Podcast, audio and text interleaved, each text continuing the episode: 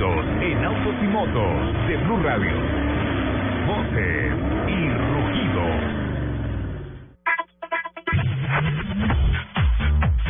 2014 fue por mucho el peor año para los llamados a revisión de vehículos en la historia. Casi 64 millones de vehículos fueron retirados del mercado en el año, según reporte de la Agencia Nacional de Seguridad en Autopistas, NHTSA.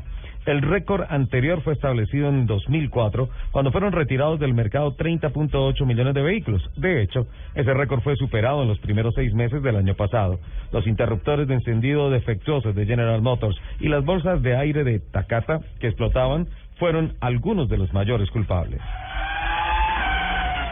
Nissan es la primera empresa automotriz en aplicar pintura que brilla en la oscuridad a uno de sus vehículos, el 100% eléctrico Leaf para demostrar cómo este contribuye a que cada vez más personas hagan uso de energía solar en sus hogares.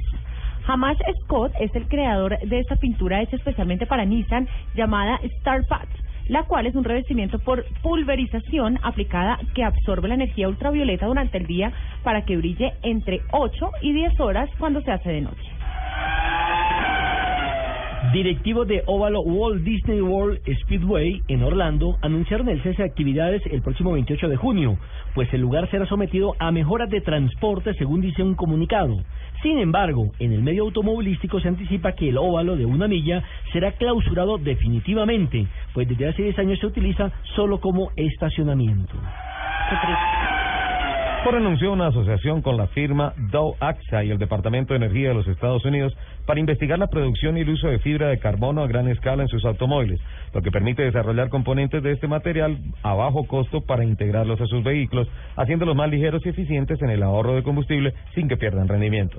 El prototipo Ford GT con carrocería de fibra de carbono, así como el Mustang Shelby GT350R con rines de ese material, ambos recién presentados en Detroit, son ejemplos de esta aplicación.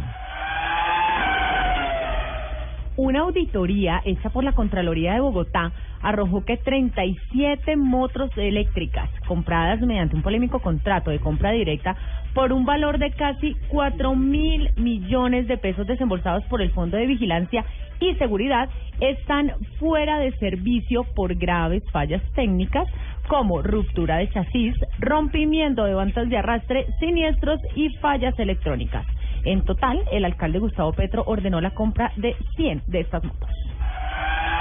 A partir de la primera semana de marzo, el Autódromo de Tocancipá abrirá una nueva jornada de piques aficionados nocturnos, esta vez de manera exclusiva para motocicletas, con lo cual consolida su política de seguir trabajando para erradicar de las vías públicas la actividad ilegal. Las nuevas jornadas de piques para motos serán todos los miércoles entre las 8 y las 12 de la noche. Les invitamos a que sigan con la programación de Autos y Motos de Blue Radio.